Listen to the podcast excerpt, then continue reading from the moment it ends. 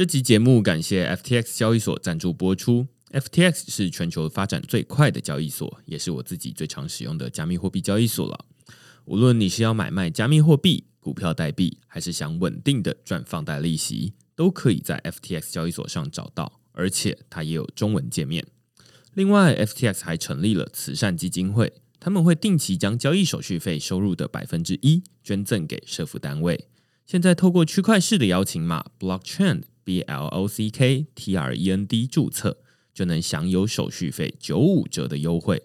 如果你抵押他们发行的 FTT 平台币，还可以减免更多手续费，甚至能每周拿到空头奖励哦。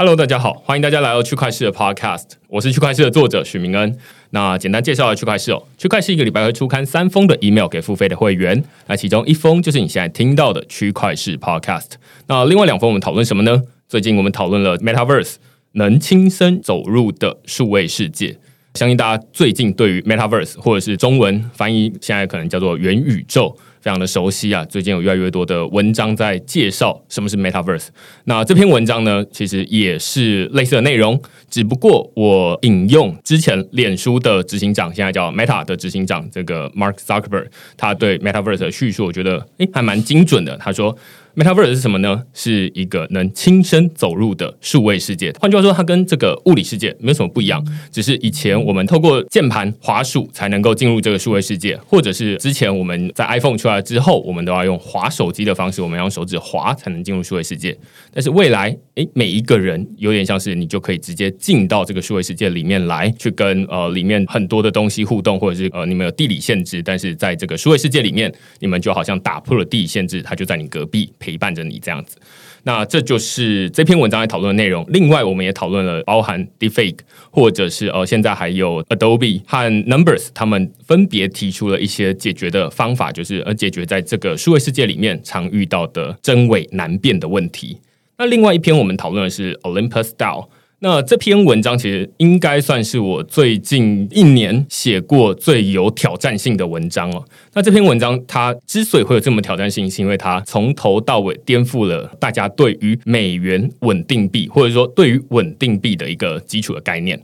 大家以前听过稳定币，就会想说啊，那它应该就是一比一等值美元。那但是 Olympus DAO 他们说，哎，不是哦。这个是美元的稳定币，但是其实在这去中心化世界里面，它为什么一定要一比一等于美元？他们会有一个比特币本位或者加密货币本位的一个想法，所以他们会觉得说，诶，我们的稳定币其实相对于美元，它可能是浮动的，但是他认为他们发行的这个稳定币是稳定的。但美元才是在那边一下子往上，一下子往下，所以这是一个从头到尾颠覆大家的观念的一个 DeFi 的 project。所以我们就在这篇文章里面讨论他到底是怎么想的，然后他怎么做到这件事情。如果你对这些主题有兴趣的话呢，欢迎到 Google 上面搜寻“区块市趋势的事”，你就可以找到所有的内容了。也欢迎大家用付费订阅来支持区块市的营运。那我们今天非常开心哦，可以邀请到。MyCoin 的创办人 Alex 刘，他其实之前就已经有来过区块市一集，然后我们讨论很多关于这个交易所，然后还有那时候提到一些碳权代币的问题。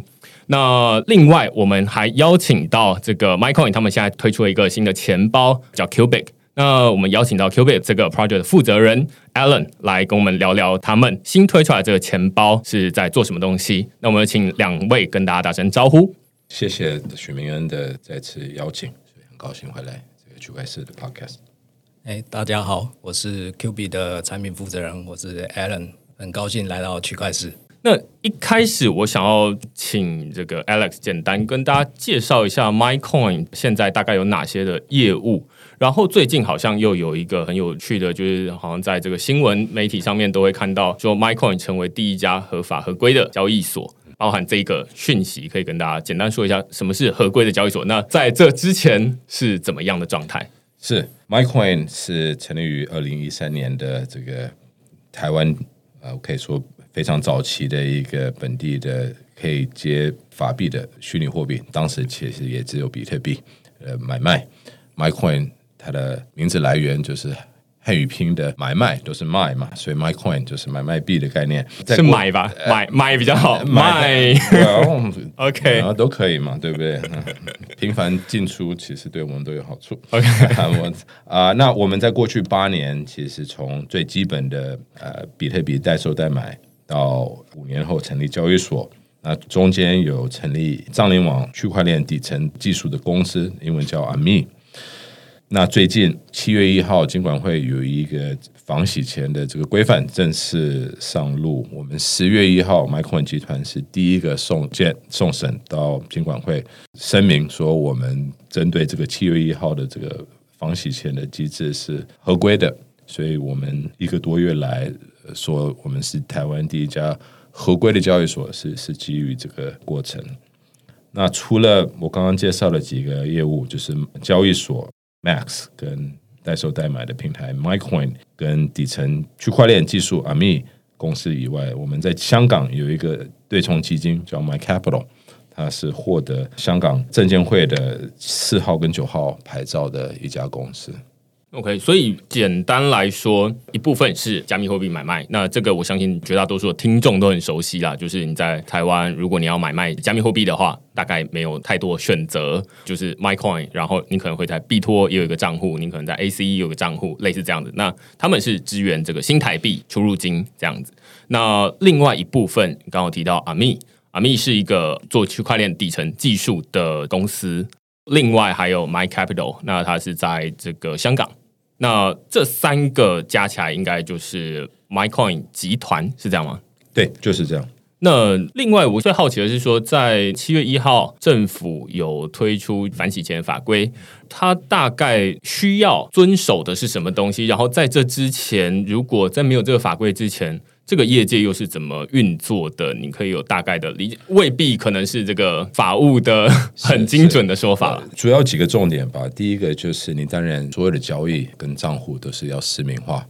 几乎是理所当然的。嗯，那除了这个以外，也有说你在台湾本地要成立一个不是只有代表处，而是真正是一个经营的公司嘛？那这个公司有没有去触碰到甚至违背银行法、证交法等等的？所以你自己提出声明的时候，假如要合规的话，你就是要提供这些证据或者这些声明。意思也是说，你今天假如要遵守这个七月一号的这个框架的话，你在台湾要有一个合法的公司，啊、你不能交易一些非法的金融产品，比如说期货。所以你假如不在乎七月一号这个法律的这些条件的话，你当然继续做，那你就等后果。但是你只要想长久经营的话，尽管会清楚的这个意思就是你你就按照这个路线一步一步走下去。OK，那听起来刚有两部分，一部分是关于规范交易所说，嗯，那你要收集使用者的实名制的资料；另外一部分是关于这个交易所本身，它要有一个在台湾的合法的公司的登记，然后同时它不能交易一些呃目前政府认定你不能交易的一些资产，例如说期货。没错，所以现在大家可能，例如说你可能要交易期货，那很多人就会跑去其他的交易所，例如说啊币安，跑去呃 FTX 等等的。但是你在台湾，有的人可能就会不太理解，他就会说，哎、那为什么台湾的交易所都没有办法让我开杠杆？对，然后让我做期货的交易，那可能就是因为政府的法规有这样的限制。那今天其实邀请这个 MyCoin 来，很主要的一个原因啦，是大家都知道说，我自己对于这个加密货币，无论是在写文章或者在录 Podcast，我肯定是会自己先用过，才会跟大家聊聊，就是说，哎，那这个东西里面有什么有趣的地方，然后甚至会邀请这个业界的人来听听他们的观点跟使用者的观点有什么不一样。最近我因为 MyCoin 推出了一个 NFT 环保 NFT 啊，他们通常会这么说。虽然这名字听起来就是诶没有那么潮，没有那么酷炫，它没有办法变成一个那个 profile picture。但是，诶，现在大家都很流行，就是你买一个 NFT，然后就换成你的头像嘛。但是，诶，现在好像这个环保 NFT 听起来好像没有那么酷炫。但是，诶，我看到它推出了之后，我就把它买下来了。要不要先请 Alex 或者是 Alan 简单说一下，就是说这个 NFT 到底是什么东西？然后它到底怎么会推出这样的一个 NFT 的产品？它有什么样的契机？有什么样的故事吗？这个环保 NFT 呢，其实我觉得刚开始我们是在内部有一个发想，就是现在大家在市面上其实常常看到的 NFT 都是艺术品啊，然后或是一些可能类似游戏宝物这样子的东西。那我们那时候自己内部一直在思考说，诶，还有什么东西是可以发展成 NFT？因为 NFT 它其实并没有一个局限，它没有限制你说这个 NFT 一定非得是什么东西不可。那所以，我们那时候就发想，就想到，哎，觉得如果刚好结合我们的企业理念吧，Microin Group 一直是一个很重视公益、很重视环境各种议题的这样子的公司，那我们就觉得说，哎，环保这个议题，哎，或许不错。那刚好我们跟的爱种树公司，就是一直以来都是有很密切的合作。然后我们就觉得，哎，种树这件事情是一个很很有趣的议题。那我们今天把种树这项服务，呃，包装成一个 NFT，也就是说，呃，并不是说要买 NFT 的人真的要去种树或什么，对，就是我们销售这个。NFT，那你买这个 NFT 呢？你就算是为这个地球的环保尽一份心力。嗯，对。那当然，背后实际的种树，当然是我们跟爱种树公司会去帮买 NFT 的人去执行这件事情。那时候觉得这个是一个很有趣的 idea。所以我们就把这个东西包装成 NFT。那后来真的在销售的时候，其实也真的出乎我们预料了。我觉得我们其实真的没有料到它会这么受欢迎。开卖那天，其实大家都有吓到这样子。嗯，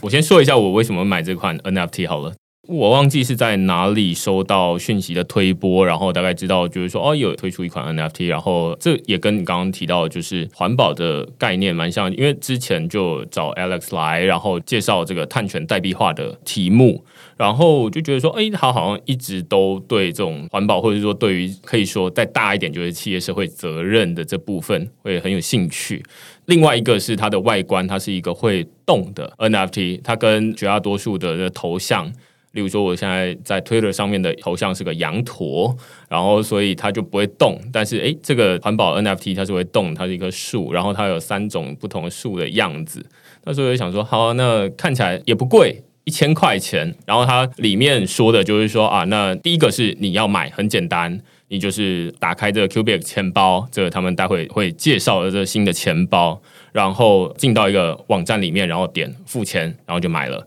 那买到之后，这个 NFT 就会进到你的钱包里面来。另外一个吸引我的是它的里面叙述，他就说你买了这个 NFT，我们会替你去某一个地方，然后种一棵树。我就想说，哦，那好像我之后可以去到某一个实际的地方，然后看到说，哦，这好像是我某个时候花了一千块买的一个树。然后虽然它里面还有说，例如说它有一个照顾期三年的时间。但是我就想说啊，那树大概就是在那边了。这大概是我自己买，然后我想说啊，一千块而已就买回来，然后就可以来发邀请问 Alex 说，哎，这个环保的 NFT 它背后有什么样的故事？大概是这样。是我补充了一点吧，就是今天我们跟高雄这家爱种树公司合作，不一定要发 NFT 嘛，我们可以直接种一棵给一千块，它维护三年，这个就搞定了。但是呢，我们把它 NFT 化，希望是让这个东西这个 asset 就是可以流动全球，甚至以后有可能增值。那你今天在林口海岸种一棵树，你期待它十年后增值到哪里？可能不是特别现实。但是，假如在下一步，这些 NFT 是开始代表了在法律有一些定位的，比如说碳权的东西。或许它就在未来可以增值，那这个的确就是我们这个月发的下一档 NFT，其实是基于台湾岸上风电场的产出的碳权。那这个碳权现在的问题是，这个我上次跟许明远有谈到，是说它有一个有效期的概念，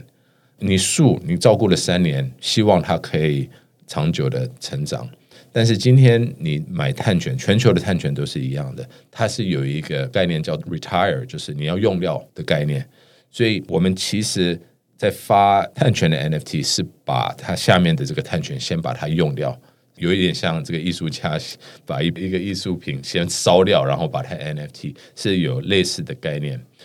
那现在我们只能用这个收藏品的概念卖给大家说。哎，其实你买了这个几千块台币的 NFT，其实是有后面在物理世界、在实体世界的这个意义，就是在某个时段，张斌或者苗栗风电场是有产出这个碳权的。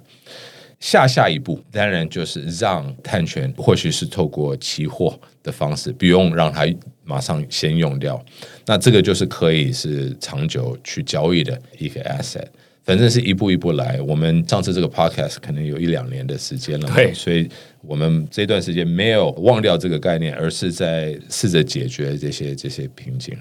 我刚听到一个说它有可能会增值，马上抬起头来哦。这个是一个很有趣的概念。先从 profile picture 这种大家会拿来当头像的 NFT 来说，绝大多数人买 NFT，他是为了说啊，那我展现出我很早期就加入这个币圈的一种地位的象征。但是其实呃，长期来看，哎，现在慢慢发展，说我买这个 NFT，也有人他是为了知道说，哦，那之后肯定可以用一个更高的价格卖出去。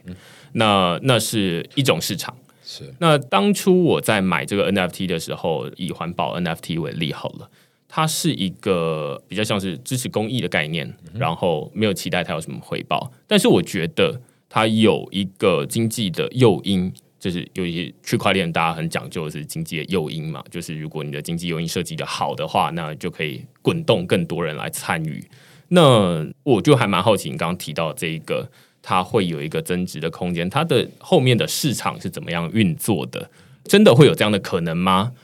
如果是的话，它是会怎么方式回来？这个可能不是理论的。这个我们假如参考全球几个比较大的这个碳交易市场，尤其是欧洲欧盟那边，这个在过去十八到二十四个月。排放一吨碳的权利是从十几块欧元涨到三四十块，所以这件事情已经是在增值的。我们应该问的问题是说，在这个过程，区块链或者 NFT 有可能带来什么帮助吗？呃，这个是一个未知的问题。我个人当然是认为是有帮助的，因为碳它本身是无国界的东西，但是你把它碳权化，你把它产品化的时候。要按照各地的法规去交易，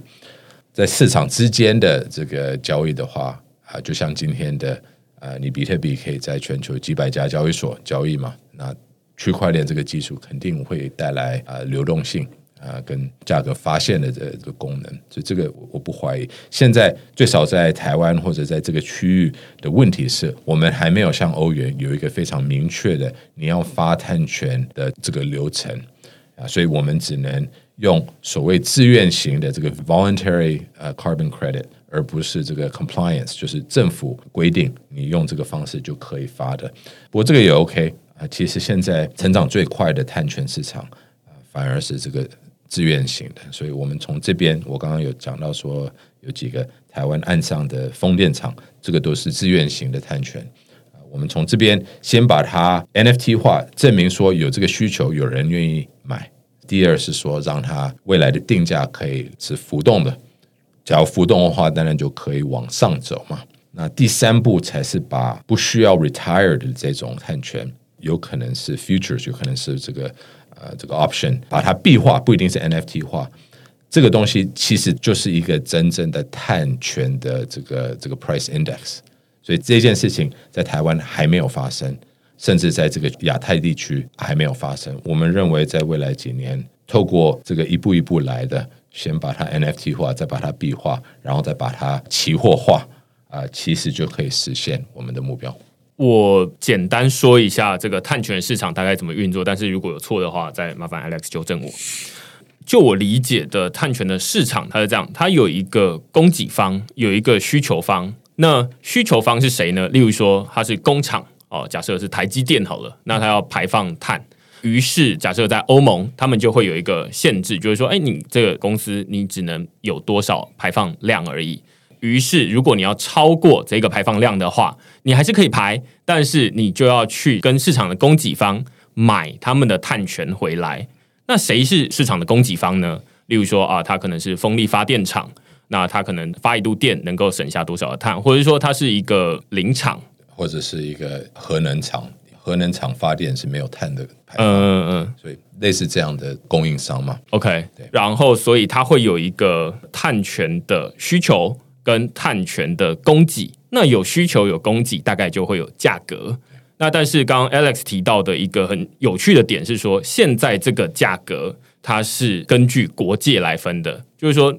甚至连单位应该都不太一样。就是说，在欧盟的这个计碳权的单位跟在台湾计碳权的单位是不太一样的。那这就很有趣啊，因为其实碳或者说地球是大家的，但是在计量这个碳权的时候，又变成是诶各国各自计各自的，而且在交易的时候也会遇到很多的问题，有点像是现在要把新台币汇到另外一个国家去，这钱跟钱之间也会有一个国界的限制的问题，而不是说啊，那像这个比特币一样，就是啊直接汇过去，它还是比特币。那所以刚刚有提到一个有趣的概念，就是说，那其实后面的这个区块链，它就蛮适合拿来代币化，无论是 NFT 化，或者是让它变成是 tokenize。所以这我们预期要花几年的过程，是把现在这个碳权是非常 non fun non fungible 是吧？我我在台湾发一吨的这个碳权，跟我在欧洲发是完全不一样的概念，所以我们才认为在这个阶段，我们用 NFT 去代表是比较合适的。可是随着时间，一吨的这个碳权应该往 fungible 的方向，就像今天比特币，所以比特币在全球的差价会非常小嘛。那这个不是黑或者白，它是一个 spectrum 或者一个 continuum 的这个概念。但是我们认为啦，第一步先用 NFT 来代表，然后我们也不承诺买方有什么法律的。你今天台积电拿我们的 NFT 是无法去拿这个当凭证给苹果说，哎，你买我的东西其实是碳中和的，因为我们没有做任何的这种表示或者这个承诺。就像你收藏你的这个鲨鱼啊或者猴子的 NFT 一样，就是你高兴就好，OK。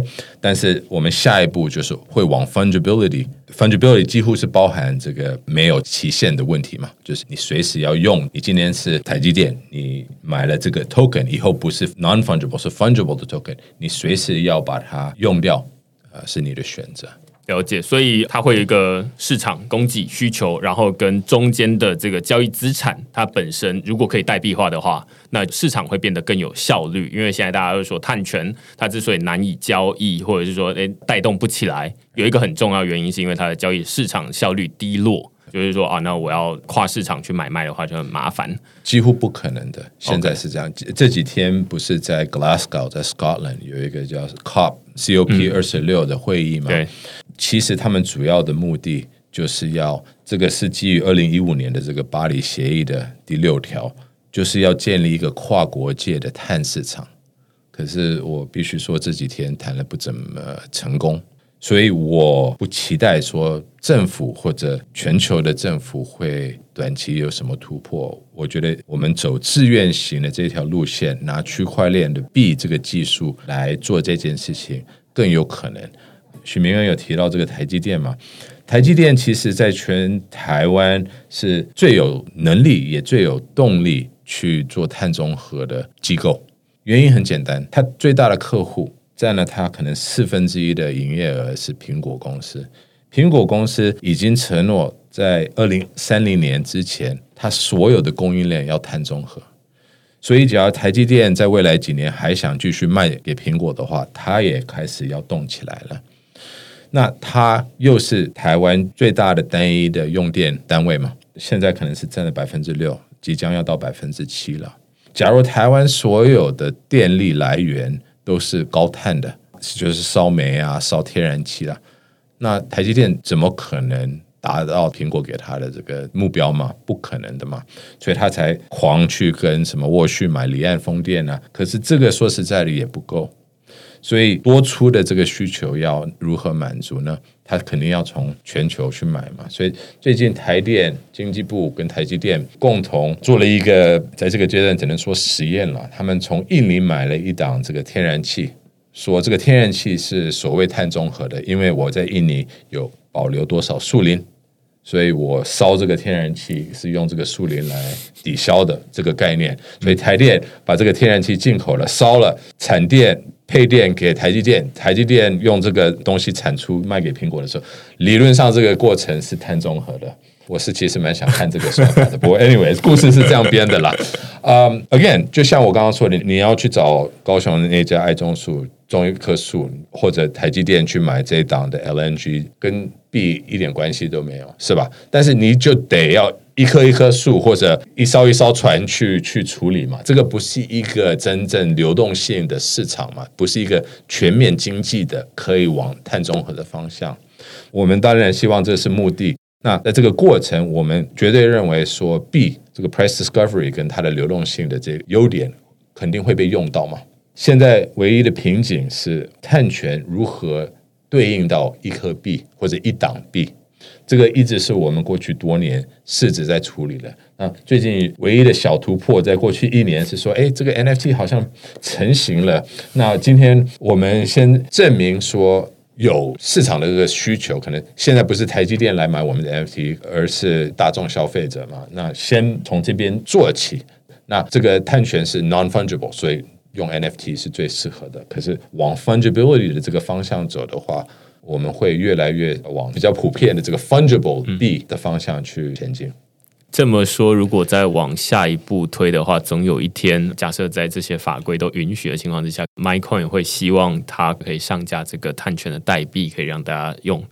我觉得近期最重要的目标是让大家先从台湾人开始吧，越来越多地区的人都可以有一个非常明确以及透明的这个指数。呃，就像比特币，今天我问你比特币多少，大家大概知道可能是六万。今天在碳市场没有这个概念嘛？今天我问大家，呃，台湾的这个碳价是多少？我猜九十九点九九的人都没有概念。OK，这边可能高一点，二十五 percent。我只能用呃，这个可能是环保署或者经济部，它内部在做一些计算，内部的这个价格，现在是一吨碳可能三块美元左右。第一，这是偏向低的。这应该离真正的这个价格有一点距离。第二是它怎么来到这个三块钱，我们所有人也不知道，应该是从政治因素去产出的一个数字嘛？那这个客观讲不是一个真正市场的机制嘛？呃今天的比特币的价格，可能在这个过程有很多炒作，很多什么，可是你无法说它是一个政治产出的一个数字嘛？这个真的是市场的不完美，但是是普遍的供需撮合出来的一个价格。嗯，那这个是大方向，我们怎么从现在闭门的、不透明的，然后也没有流动性的，你今天在内部说台湾的碳价是三块美金。那又怎么样？我也无法用这个价格卖出去，然后台积电也无法用这个价格买进，然后被苹果认可嘛？所以这个不是一个市场。那今天，除非我们认为说，只有像法币一样，就是只有 Fiat 能解决这个碳污染的问题，没有市场的这个角色，我个人是不认为。我觉得两两边都需要。就像我不认为在币的世界，不管是区块链上的币或者银行里的币，我觉得这两个世界都有存在的余地。所以回到碳的市场，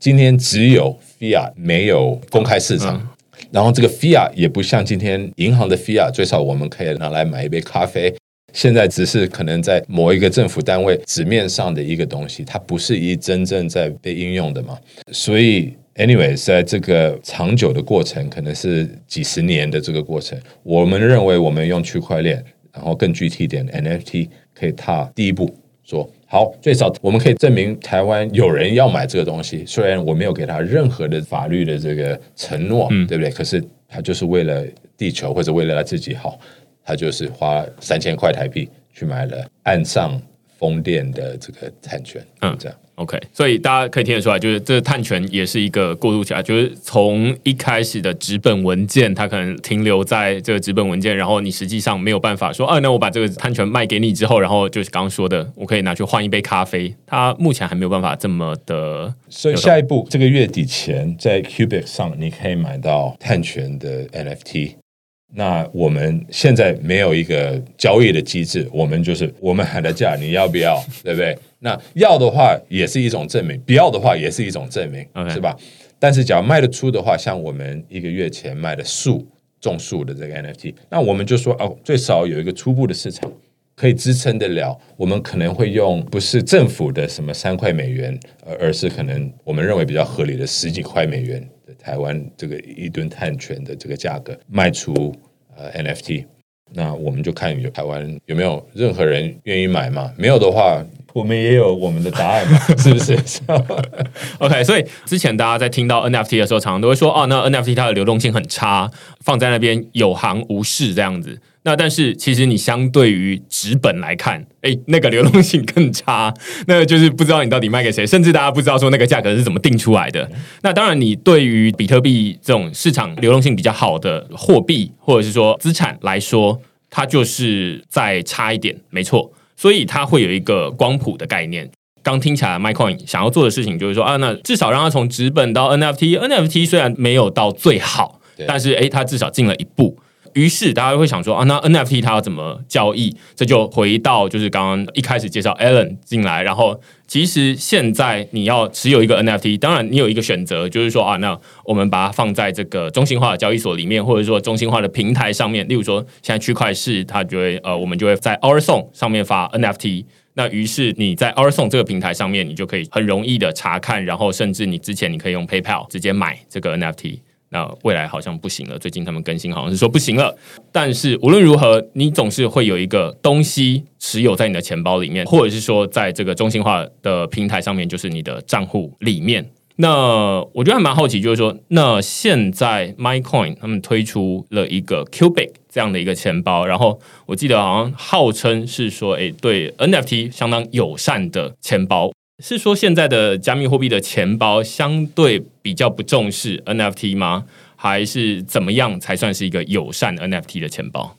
Q B 呢，其实我们在刚开始在想这个产品的时候，其实我们也还不知道到底应该怎么样叫做对 NFT 友善。然后后来我们当然也是经过了很多研究，我们研究了非常多的钱包。我们觉得首先很重要就是，我们发现 NFT 这个市场啊，它现在进来这个市场的这个这些用户，他们跟过去的就是玩 crypto 会买比特币、会买以太币的这些用户，其实是有一点点区别的。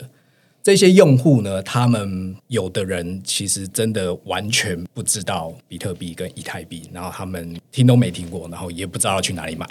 那他们想象中的这个 NFT 就是我可以在我的 App 或是在某个网页上，我可以看到这张图，就有点像呃在购物网站上面哦，你可以看到哦这边有个东西啊，有一张图，然后它会有一些文字介绍去介绍这项商品这样。那当初我们就有点购物车的感觉，或者说呃，你买的这个收藏品纪念夹的这种概念去做这个 NFT 的呈现。所以我觉得我们的目标就是让这些完全不了解区块链、完全不了解 crypto 的人，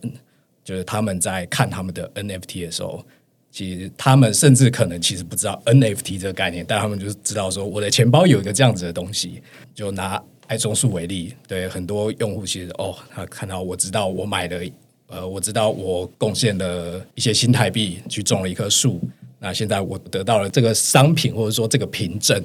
对，那这个凭证你点进去呢，你可以看到详细你做了什么样的贡献。就是如果大家仔细去看这个 NFT 里面的这些一些细节的话，你就是可以看到这个 NFT 它其实是有很多的内容的。如果你从 Q B 上面看的话，这一点我真的蛮有共鸣的、哦。就是我之前可能是在二零一七年的时候就买过 CryptoKitties，然后呃，我把它放到例如说 Coinbase Wallets 这里面，然后或者是把它放到 Trust Wallet 里面，会显示出来的讯息是完全不一样。有一些是呃，那图像是非常小的。那甚至我在这个二零一八年、二零一九年的时候，也有自己发行过 NFT，然后等于是我自己这手写的明信片，然后把它变成是一个 NFT，然后再发给那时候订阅区块链的会员。那时候就觉得反正这样好玩嘛，就是与其这种实际寄明信片，我寄这个 NFT 的明信片也是蛮有趣的。但是那时候就会发现说，诶，有一些钱包是开得起来的，有些钱包它是只有标题，然后没有图像。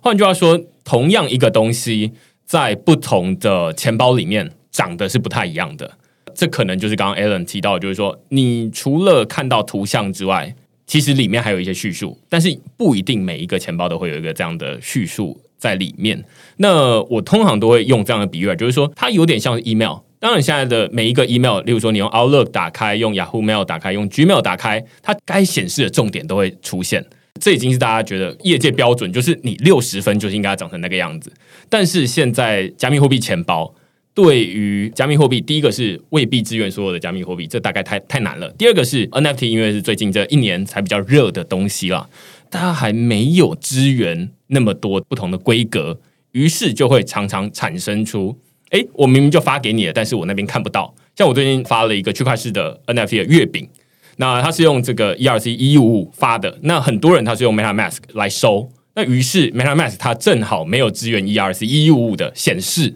我之前就很长一段时间当客服，他就说：“哎，那你不是有发给我了吗？然后哎，为什么没有收到？”然后我就说：“啊，那因为 MetaMask 暂时没有支援，但是你实际上收到，只是你看不到而已，就是一个国王的月饼这样子。”对，那我可以说，现在其中一个 Cubic 的重点是希望让这样的内容可以更完整的呈现嘛？那实际上要怎么做？然后或者是说要怎么挑选，怎么样的规格才是适合的？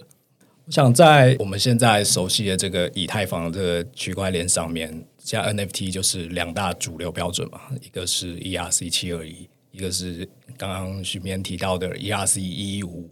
那其实大多数的用户，我猜可能百分之九十或是九十九，其实他们不知道这个是什么东西，就是这些我们这些可能工程师或是一些比较专业技术的人才听得懂。对，然后他们想要的其实就是他们想要看到那个东西。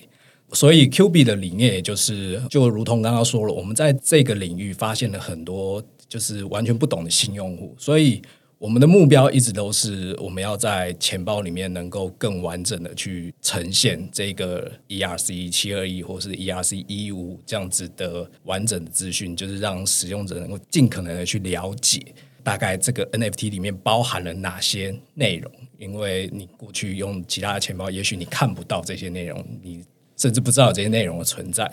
那之所以可以做到这些事情，我觉得背后当然是有一些算是一些技术的演进吧。对啊，我觉得我们现在尽可能的，这在 Q B 这边尽可能就是我所有的 E R C 七二一跟 E R C 一五都可以支援。那这刚好是多亏这两个标准，我们可以很轻易的在这个链上去侦测到这个智能合约它到底是。ERC 七二一还是 ERC 一一五？对，因为钱包可以说它是一个资讯的守门员哦。就是说，像这个 email 的信箱，它要显示什么东西，它不显示什么东西，都决定你的注意力看到什么东西。那所以，像之前 Gmail 它就会说啊，那我们会多出一个这个焦点的收信夹，然后可以帮你过滤一些他们演算法觉得你比较不会介意的东西。那这可能就是一个产品的设计。其实钱包也是类似啊，就是它决定要显示一开始你打开钱包的时候，它要显示哪些币哦。那可能绝大多数的共识就是要显示比特币、以太币。但是第三个呢，要显示什么？然后第二部分就是说，那 NFT 它要不要显示？它要用什么方式显示？那都是一个钱包它使用者体验好不好的一个很重要的关键。那我就会蛮好奇，就会想问你说，ERC 七二一跟 ERC 一五，这对于我们来说，当然就是啊，仔仔才知道啦。然后 绝大多数人都不会知道，他就是说我有没有收到，就是这样，你就直接告诉我有没有就好了。那你身为一个 Cubic 的产品负责人，你会想要在里面呈现七二七二一跟一五五的差异吗？会还是不会？然后为什么？这个答案当然是会。那其实我们自己觉得在。ERC 七二一跟一五这两个东西，当然对于一般大众来讲，他们可能没感觉，但是对我们来说，这两个东西还是有一些细微的差别。我们甚至觉得，在这两套标准，它可能适合用来表示的东西也不太一样。譬如说，呃，像以现在市场上最流行的艺术品来说好了，嗯，我觉得这个市场可能就会比较适合用 ERC 七二一。为什么呢？因为艺术品通常他们很要求那个独一无二的特性，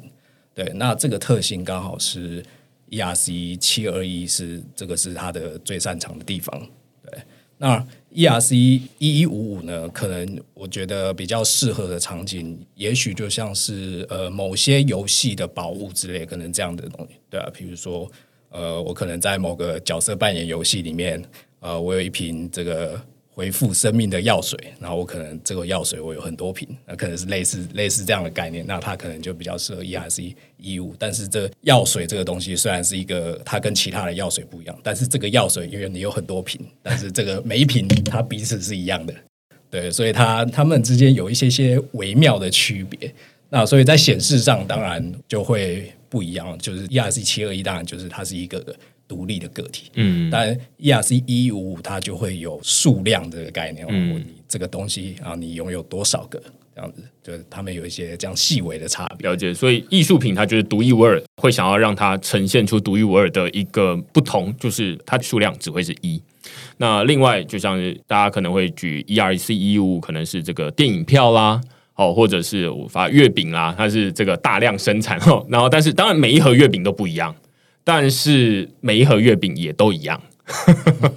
那所以这种东西就适合用 ERC 一五。那但是他们特别强调完全都不一样，每一个都是独一无二的。那这个就是比较适合用 ERC 七二一。那只是说这个对于绝大多数人来说，他就是哎只 care 说我到底有没有拿到这样的内容而已。那我们再回到刚刚的这个环保的 NFT 哦，就是如果我们要把碳权代币化。那它比较适合哪一种？然后呃，实际的流程我不知道能不能透露，因为看起来好像是下一个月才会推出来的一个新的产品。如果就我们刚刚 Alex 所讲的这个数个阶段的话，因为我们是一个 non fungible to fungible 的这样子的一个过程。其实，在这个目前来讲，第一阶段，我们团队其实偷偷讨论过很多次，然后我们自己大家都有不同的意见，有有人觉得要用七二一，有人觉得要用一五，但是其实最后我们的结论是在，其实，在最初这个阶段，它在 non fungible 这个过程，我其实我们觉得好像它是七二一或是一五不是那么重要，但是就它的性质来说，也许它比较适合用 ERC 一五。但是最后，它真的变成 fungible token 的时候，其实说不定就是用我们最熟悉的 ERC 团体就可以了。所以我觉得可能这是一个演化的过程。那在最前面，说不定其实哪一个标准都可以。我自己另外一个是蛮好奇的，是说现在关于 Cubic。我不知道有没有一些正面或者是一个反面的建议，就是说要怎么让一个新的钱包，尤其是主打 NFT 的钱包，让大家开始接受，然后它要怎么进到市场？因为加密货币钱包就是说啊，那你买币，然后你如果不想要放在交易所的话，你想要自己管理，有点像放在自己的皮夹里面的话，那你可以有一个自己的加密货币的钱包。那一个 NFT 的钱包要怎么去叙述，告诉大家说，哎，你需要一个这样的东西？首先，因为技术上限制嘛，所以大家一定都会需要一个钱包。关键就在这个到底是一个什么样的钱包，它能不能为这些新进来这个世界的使用者所接受？那我们当初在研究这些使用者的时候，其实就是我们发现有很多待解决的问题，这可能是从很多年前一直留存到现在的问题。第一个使用者会最常遇到问题，第一个就是当呃在很多年前，可能因为我们只有 MetaMask 可以用，那你在用 MetaMask 的时候，第一件事就是助记词私钥。这个东西其实，在就我们访谈的这些刚进来 NFT 世界这些用户来说，他们听到这个就是一脸茫然，嗯他们完全不知道，可以想象。所以对他们来说，从刚开始从无。然后去创建一个新的钱包，这个步骤对他们来说就已经很困难了，因为这跟他们过去的使用习惯不一样，对他们不知道到底我在做什么，嗯，所以这个也会衍生出后续很多问题，就是嗯，主机词掉了，死钥掉了，对，这对我们这些可能相对相对老手的人来说，可能觉得说哦，掉了就没救啦，你自己没有管好，但对他们来说，这件事情是不可接受的。所以我觉得 Q B 在这个地方，我们就呃算是尝试了一些新的解决方法。其实市面上各种钱包有各有自己的解决方法。那最简单一个方法就是，OK，既然使用者不懂，那我就帮他保管私钥。但是这样的方法其实并不是 Q B 想要主打的。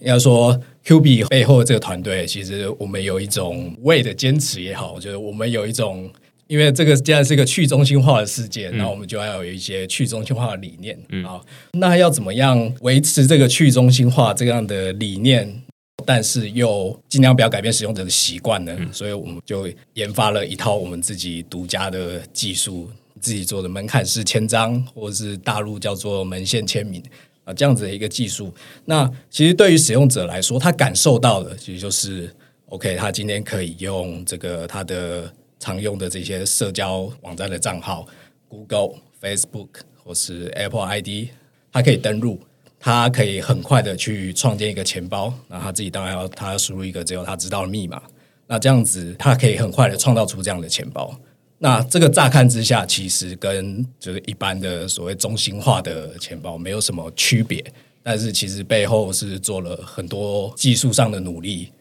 这个让使用者维持他就是某种程度他的自己的自主权，就是他的密码只有他知道，对，连我们都不知道，所以使用者必须还是必须要保管好一些东西，就是他自己的密码，嗯对。但是在这过程中，我们透过一些密码，就是这些。算是所谓多方计算的技术，让他可以跟就是操作其他钱包一样操作，但是它就是只要账号登录然后密码这样就好了。我认为是一大突破。就看起来最主要部分 fungible 或者是 non fungible token 都需要，因为私钥是钱包的灵魂嘛，没错。那所以主要是想要让大家比较容易的进来，不需要改变他的行为。但是你又实际管理你自己的私钥，只是透过一些其他的工程上的技巧来绕过大家本来觉得很痛苦，就是说啊，我永远记不住的这个助记词，虽然它叫助记词，但是还是记不住这样子。所以就是换成使用者自己觉得比较熟悉的密码这件事情。就使用者会比较容易记住，所以听起来好像一开始 MyCoin 想要做 NFT 的这一部分，就是至少发行 NFT 的部分比较没有像做交易所这样子是做一个中心化的服务，而比较像是我们一开始发 NFT，那就直接发到你的钱包里面去，而不是发到你的 MyCoin 的账户里面去。我不知道有没有想过这样的想法。然后为什么最后会变成说啊，那直接发到大家的钱包里面去，而不是发到呃 MyCoin 的账户？其实要创建一个可以收 NFT 的账户，应该也不难呢。Alan 说的很好了，就是既然要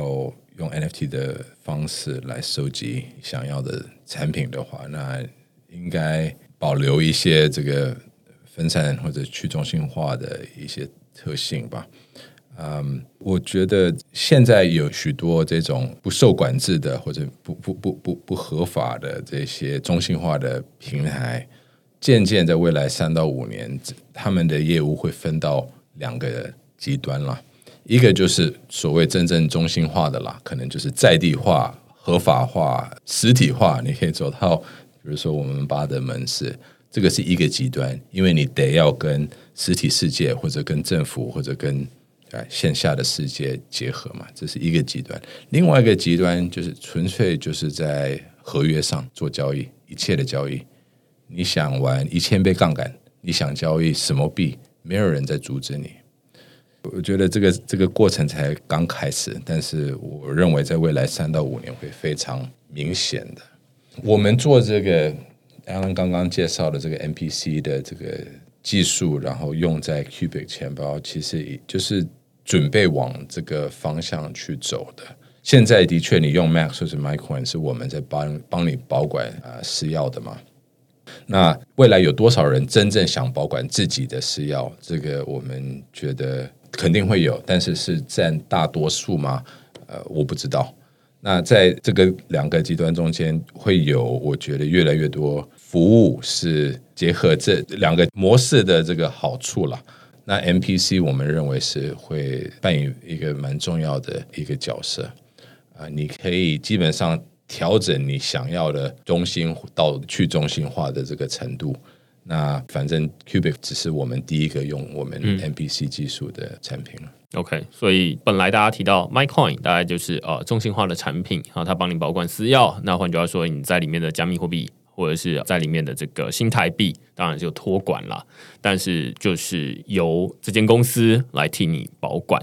那但是诶，现在他们多出了一个新的触角，可以说这是往去中心化。这边发展，那一开始先做一个钱包，要不然就会变成说啊，那我发一个 NFT，大家就下一个问题就是说，那请问我要用哪一个钱包来收这样子？那所以现在等于是说啊，那我们先做了一个钱包，那开始有一些应用场景哦。那最一开始是这个环保 NFT，它是一棵树，那接下来它可能是碳权，它可能是其他的东西，绿电等等的，所以它会有越来越多的内容可以放进来。但是，无论是从这个把东西代币化，或者是拿来让使用者收藏的这个行为，大概都是 MyCoin 现在在做的，或者说在尝试的一些新的领域，可以这么说。